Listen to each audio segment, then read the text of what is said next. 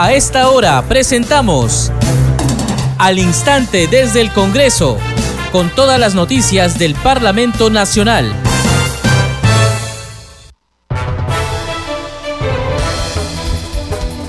¿Cómo están? Muy buenas tardes. Le damos la bienvenida a una edición más de Al Instante desde el Congreso. Hoy es lunes 8 de agosto del 2022. Les acompaña Perla Villanueva en la conducción en los controles Franco Roldán. De inmediato vamos con los titulares. La presidenta del Congreso, Lady Camones, reafirmó su compromiso de seguir trabajando por la atención de la salud de los niños del país. Fue en la ceremonia simbólica de promulgación de la Ley 31546 que declara de interés nacional y necesidad pública la modernización de la infraestructura y del equipamiento del Instituto Nacional de Salud del Niño, categoría 3.2 de Breña, en Lima. La Junta de Portavoces y el Consejo Directivo sesionarán este martes 9 desde las 9 de la mañana y a las 4 de la tarde respectivamente en la Sala Grau de Palacio Legislativo. Según la agenda, en las sesiones se definirá el cuadro nominativo de integrantes de las comisiones ordinarias para el periodo anual de sesiones 2022-2023. En la subcomisión de acusaciones constitucionales se realizaron las audiencias de las denuncias constitucionales contra el exministro Juan Carrasco y contra la exfiscal de la Nación, Zoraida Ábalos, por presunta infracción a la Constitución Política del Perú. En tanto, congresistas de los distintos grupos políticos cuestionaron las recientes declaraciones del presidente Pedro Castillo, quien manifestó que tiende la mano por última vez al Congreso. Los parlamentarios consideraron esta expresión como una amenaza contra la representación nacional.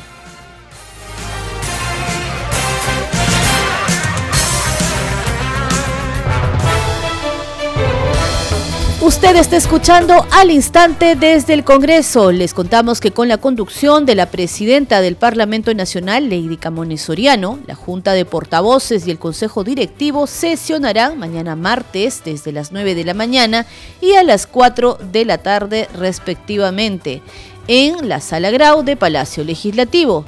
Según la agenda de ambos órganos parlamentarios, se definirá el cuadro nominativo de integrantes de las comisiones ordinarias para el periodo anual de sesiones 2022-2023 ello en cumplimiento a lo dispuesto en el artículo 31A que señala que a la Junta de Portavoces le corresponde la elaboración del cuadro de comisiones para su aprobación por el Consejo Directivo y posteriormente por el Pleno del Congreso.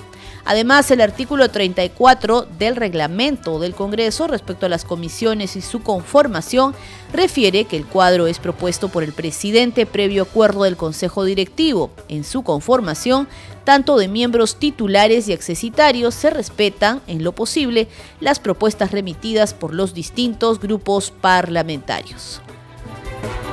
Vamos ahora con otras noticias. La titular del Poder Legislativo, Lady Camones, reafirmó su compromiso de seguir trabajando por la atención de la salud de los niños del país. Fue en la ceremonia simbólica de promulgación de la Ley 31546 que declara de interés nacional y necesidad pública la modernización de la infraestructura y el equipamiento del Instituto Nacional de Salud del Niño categoría 3.2 ubicado en el distrito de Breña en Lima. Escuchemos a la presidenta del Parlamento Nacional.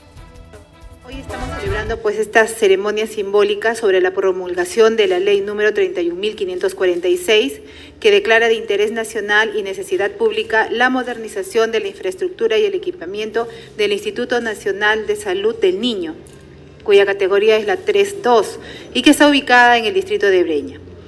El Instituto Nacional de Salud del Niño, que se encuentra ubicado en el distrito de Breña, está cerca ya de cumplir 100 años de labor incansable en favor de los niños y adolescentes de nuestro país, con logros muy importantes y también con retos hacia el futuro inmediato.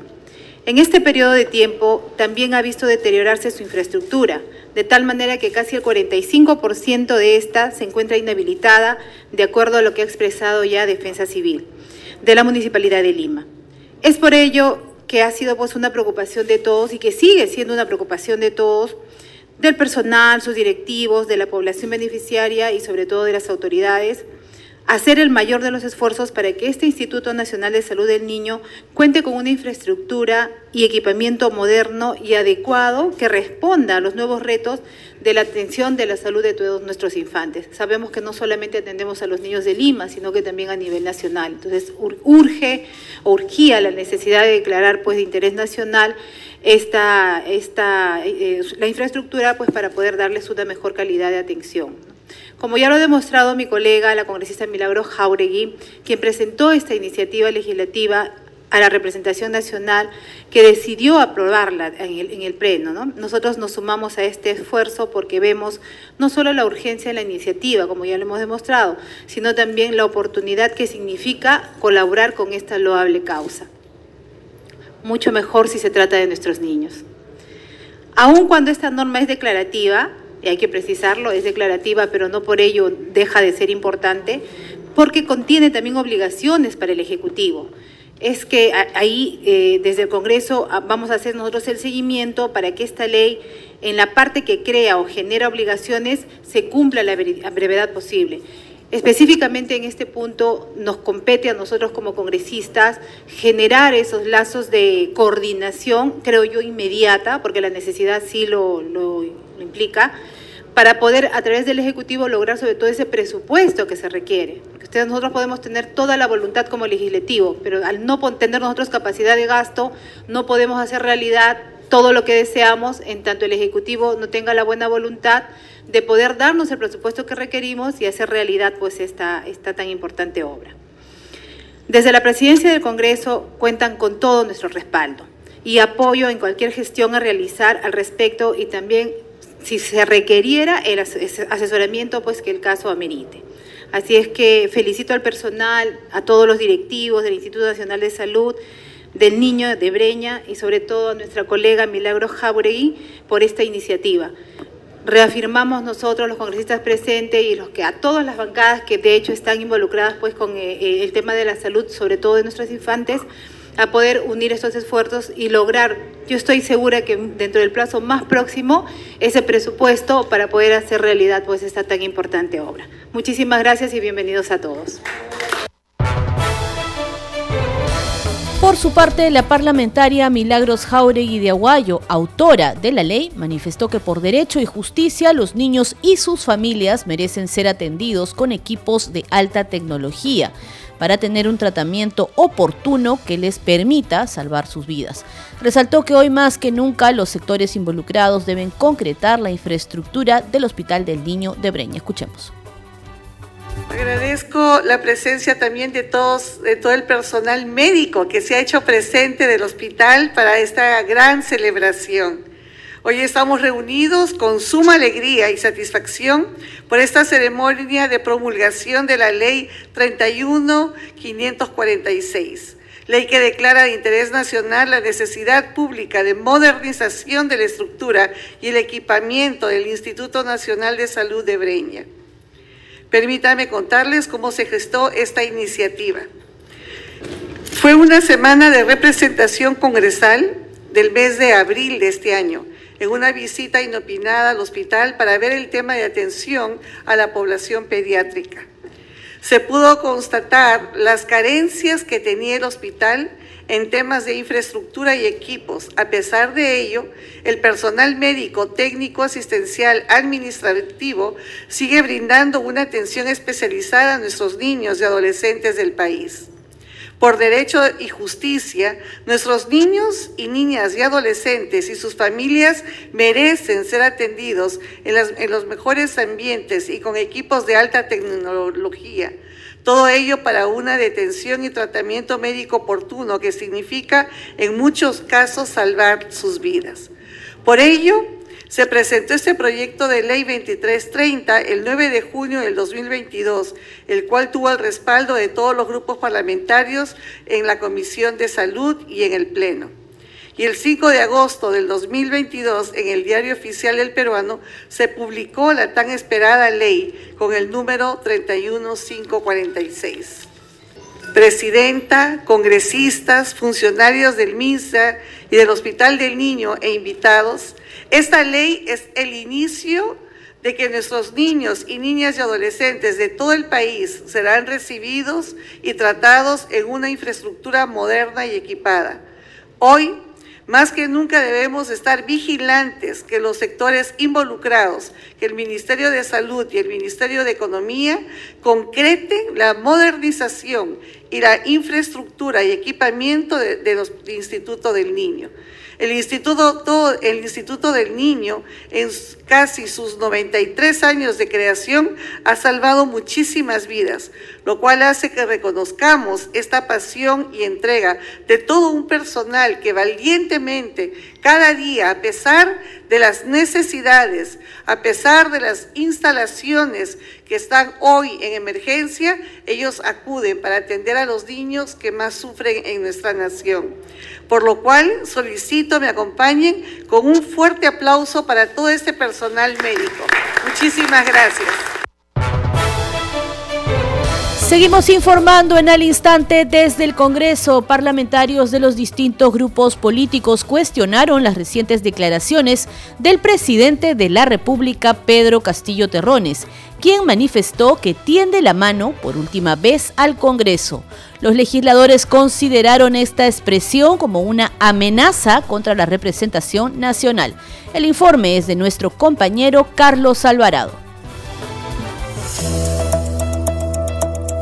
Parlamentarios de las diferentes bancadas se pronunciaron sobre las declaraciones del presidente Pedro Castillo, quien manifestó que tiende la mano por última vez al Congreso.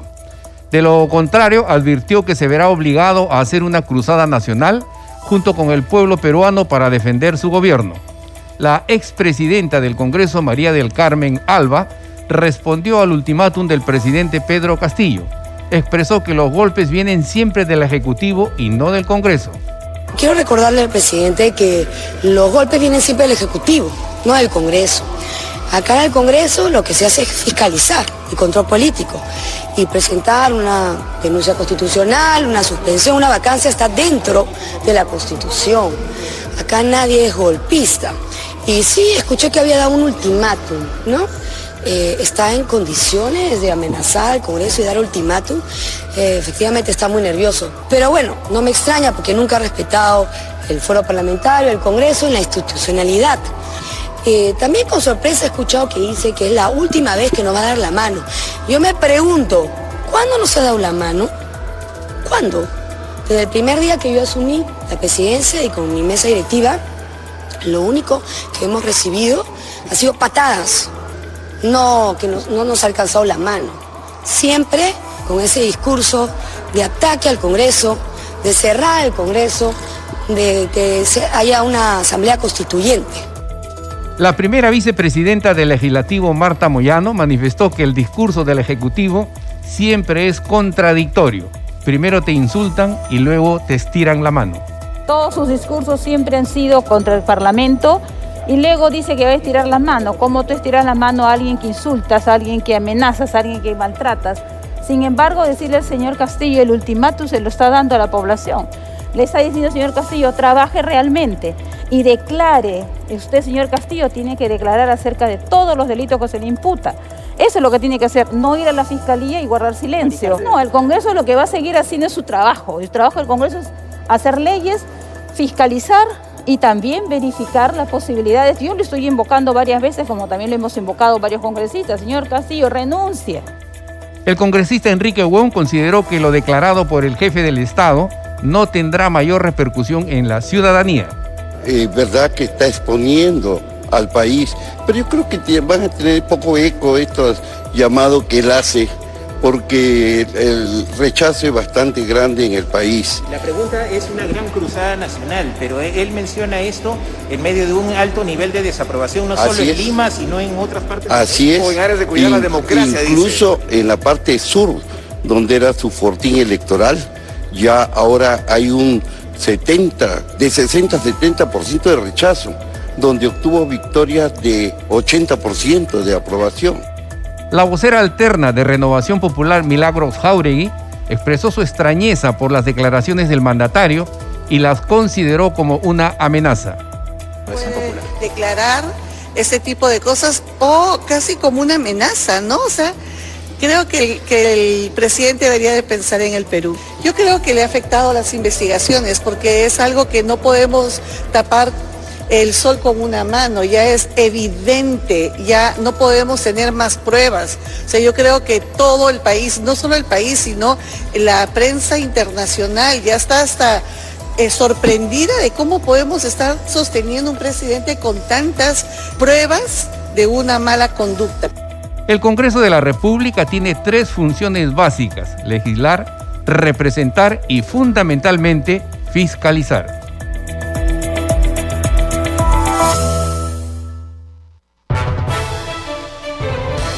Seguimos en al instante desde el Congreso. En la subcomisión de acusaciones constitucionales se realizó la audiencia de la denuncia constitucional contra el ex ministro del Interior, Juan Carrasco, por presunta infracción a la constitución política del Perú. Escuchemos los fundamentos del congresista delegado de esta denuncia constitucional, Alejandro Muñante.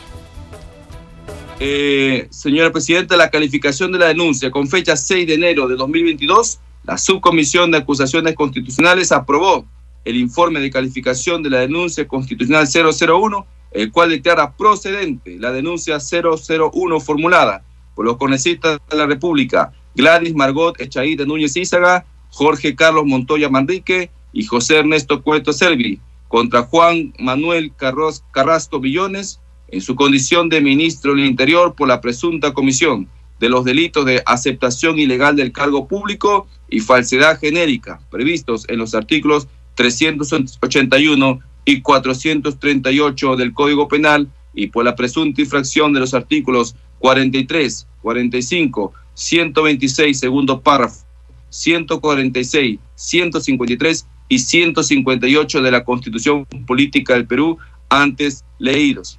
Para lo que viene a la determinación de hechos, vamos a presentar las siguientes. Con el propósito de realizar la presente investigación y de acuerdo a la revisión de la denuncia y sus pruebas aportadas, el congresista delegado reafirma que en el marco de, lo normado en el artículo 89, inciso D2 del reglamento del Congreso de la República, deberá determinarse la veracidad de los siguientes hechos que se derivan de la denuncia.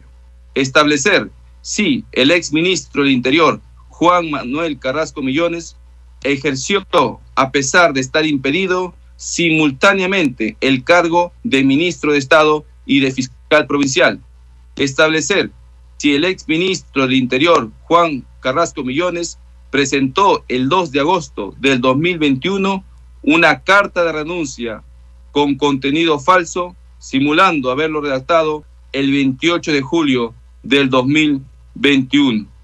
Se hace previamente presente que la misión de medios probatorios no significa una antelada variación o valoración positiva de las mismas, sino sencillamente su precalificación a fin de que sean valoradas conforme a los hechos sujetos de investigación.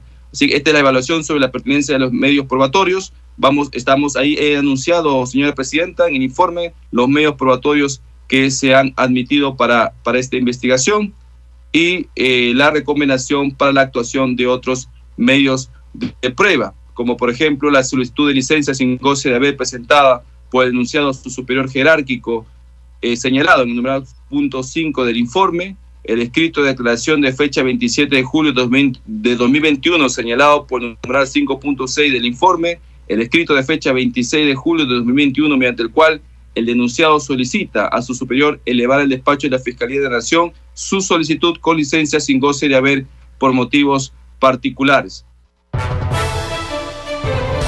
En la misma sesión de la Subcomisión de Acusaciones Constitucionales también se realizó la audiencia de la denuncia constitucional contra la ex fiscal de la Nación, Zoraida Ábalos Rivera, por la presunta infracción a la Constitución Política del Perú. Escuchemos al congresista delegado Ernesto Bustamante en parte de sus alegatos. En consecuencia, ha quedado demostrado que la fiscal de la Nación, señora Zoraida Ábalos, tuvo conocimiento de hechos e indicios delictivos que incriminarían al presidente de la República desde noviembre del 2021. No obstante, esperó al 4 de, hasta el 4 de enero del año 2022 para abrir investigación. Y esta investigación fue suspendida en el mismo acto que se abrió. Diapositiva número 75. La suspensión de la investigación, eh, ¿tenemos una, una, diapositiva posterior o no? Esta es mi última diapositiva entonces. Y, reitero aquí que ha quedado demostrado que la fiscal de la Nación, eh, en opinión de este eh, congresista delegado, tuvo conocimiento de hechos e inicios delictivos que incriminarían al presidente de la República desde noviembre del año 2021, siendo esto base para que se cumpla lo requerido para abrir investigación. No obstante, esperó hasta el 4 de enero para abrirla, pero esta investigación fue suspendida en el mismo acto. Eh, la suspensión de la investigación preliminar al presidente José Pedro Castillo Terrones hasta el término de su mandato, dispuesta por la fiscal Zoraida Ábalos, constituye un rehusamiento a cumplir sus funciones, según se confirma con la disposición del fiscal Pablo Sánchez, descrita en la disposición fiscal número 6 del 27 de mayo del año 22, así como con las recientes disposiciones fiscales dictadas por la actual fiscal de la Nación, doctora Patricia Benavides. Muchas gracias. He concluido mi presentación. Vamos a continuar con más noticias, esta vez de la comisión especial encargada de la selección de candidatos aptos para la elección del defensor del pueblo, la cual definió la terna integrada por Carlos Castro, Jorge Rioja y Beatriz Ramírez para que sea puesta a consideración del Pleno del Congreso. El titular de esta comisión especial, el legislador Idelso García, informó que esa lista será presentada oficialmente a la presidencia del Parlamento Nacional hoy lunes 8 de agosto. Nuestra compañera Cecilia Malpartida tiene la crónica de lo sucedido. El candidato Carlos Castro Garriga logró la mayor votación y obtuvo siete votos. Seguidamente Jorge Rioja Vallejos con cinco votos y Beatriz Ramírez Guaroto también cinco votos. Para definir el segundo y tercer puesto se efectuó otra votación. Rioja obtuvo cinco votos y Ramírez obtuvo tres. Tres son los postulantes que integran la terna. Así lo decidió la comisión para elegir al defensor del pueblo. Conforme lo establece nuestro cronograma, el día lunes 8 de agosto del 2022 se estará remitiendo a la Presidencia del Congreso de la República el oficio con la propuesta de los candidatos para la elección del defensor del pueblo por el Pleno del Congreso y la publicación del oficio que se publicará en la página web de la Comisión Especial y del Congreso. La metodología que se eligió para llegar a definir en la terna fue de la siguiente. Cada uno de los congresistas miembros de la comisión presentó tres candidatos. Luego la Secretaría Técnica realizó un conteo de votos teniendo el siguiente resultado. El resultado es el siguiente. El señor Soto Ballena tiene cuatro votos. El señor García Toma tiene tres votos. El señor Rioja Vallejos tiene cinco votos. El señor, la señorita Ramírez Guaroto tiene cinco votos. El señor Castro Barriga tiene siete votos. El señor Soria Fuerte uno. Y el señor Galindo Sandoval de acuerdo con el tercer artículo de la Ley Orgánica de la Defensoría del Pueblo, esta propuesta será votada por el Pleno de Congreso en un término no inferior a siete días. Esto es aproximadamente el 16 de agosto próximo.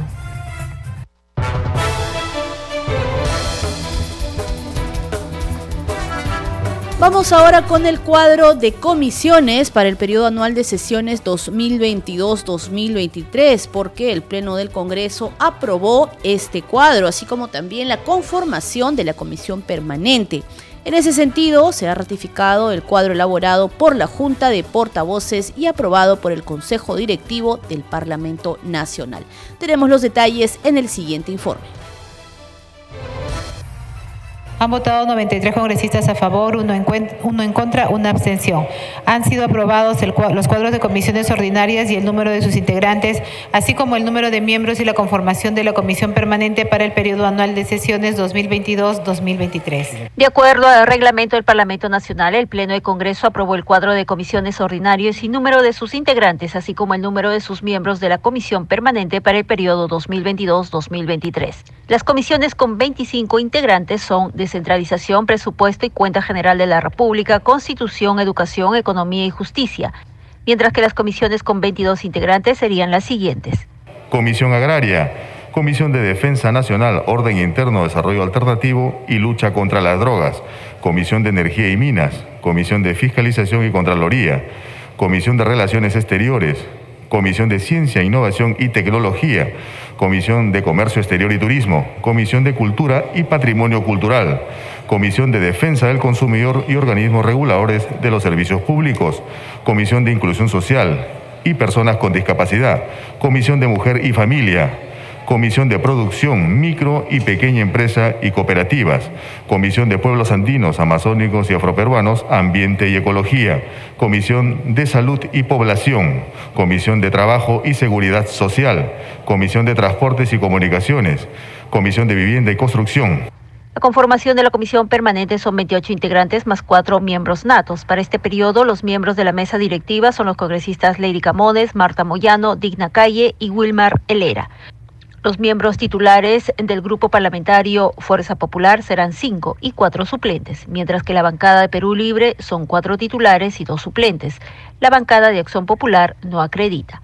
Los miembros titulares de la Comisión Permanente de las Bancadas Parlamentaria, Alianza para el Progreso, Bloque Magisterial de Concertación Nacional, Renovación Popular y Avanza País coinciden en su número de integrantes, dos titulares y dos suplentes, mientras que Perú Democrático, Podemos Perú, Cambio Democrático, Somos Perú, Perú Bicentenario e Integridad y Desarrollo estará conformada cada bancada por un titular y un suplente.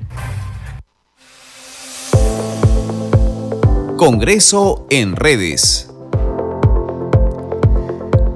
Danitza Palomino nos trae a esta hora las novedades en las redes sociales. Danitza, adelante. Muchas gracias, Perla. Vamos a dar cuenta de las publicaciones en las redes sociales. Iniciamos con la cuenta del Congreso de la República. Dice, se cita al Consejo Directivo para el martes 9 de agosto desde las 4 de la tarde. También se cita a la Junta de Portavoces para mañana martes 9 de agosto desde las 10 de la mañana. Ambas citaciones están firmadas por el oficial mayor del Congreso de la República, Hugo Rovira. El despacho del congresista Eduard Málaga publica en su cuenta de Twitter solicitamos al Ministerio de Salud que nos informe sobre el reglamento de la ley de cannabis medicinal, reglamento de la ley de cuatro patas e informe de reuniones del Comité de Pacientes con Enfermedades Raras y Huérfanas. Plazos han vencido y ciudadanos reclaman pronta respuesta y acciones. Finalmente, la congresista Norma Yarro retuitea una publicación en la que dan cuenta que ha solicitado información al ministro de Desarrollo Agrario y Riego sobre las acciones preventivas y correctivas implementadas desde el sector para la compra de fertilizantes. Estas son algunas de las publicaciones en redes sociales. Adelante con usted en Estudios Perla. Agradecemos a nuestra compañera Danitza Palomino por esa información. Este programa se escucha en las regiones del país gracias a las siguientes emisoras. Radio Inca Tropical de Abancaya Purímac, Cinética Radio de Ayacucho, Radio TV Shalom Plus de Tingo María, Radio Madre de Dios de Puerto Maldonado, Radio TV Perú de Juliaca Puno, Radio Amistad de Lambayeque, Radio El Pueblo de Ayacucho, Radio Satel Perú de Lampa en Puno, Radio La Voz del Valle de Aplao en Arequipa, Radio Estar de Moyendo en Arequipa, Radio Gaceta Ucayalina Online, Radio Líder de la Unión en Piura, Radio Victoria de Ocros en Huamanga, Ayacucho. Enseguida, los titulares de cierre. La presidenta del Congreso, Lady Camones, reafirmó su compromiso de seguir trabajando por la atención de la salud de los niños del país. Fue en la ceremonia simbólica de promulgación de la ley que declara de interés nacional y necesidad pública la modernización de la infraestructura y del equipamiento del Instituto Nacional de Salud del Niño, categoría 3.2 de Breña, en Lima. La Junta de Portavoces y el Consejo Directivo sesionarán mañana martes 9 a las 9 de la mañana y a las 4 de la tarde respectivamente en la Sala Grau de Palacio Legislativo. Según la agenda se definirá el cuadro nominativo de integrantes de las comisiones ordinarias para el periodo anual de sesiones 2022-2023. En tanto, en la subcomisión de acusaciones constitucionales se realizaron las audiencias de las denuncias constitucionales contra el exministro del Interior, Juan Carrasco, y contra la ex fiscal de la Nación, Zoraida Ábalos, por presunta infracción a la Constitución Política del Perú. Parlamentarios de los distintos grupos políticos cuestionaron las recientes declaraciones del presidente Pedro Castillo, quien manifestó que tiende la mano por última vez al Congreso. Los legisladores consideraron esta expresión como una amenaza contra la representación nacional. Hasta aquí las noticias en al instante desde el Congreso. Muchas gracias por su compañía de parte de todo el equipo de Congreso Radio. Sigue en sintonía de Congreso Radio, un Congreso para todos.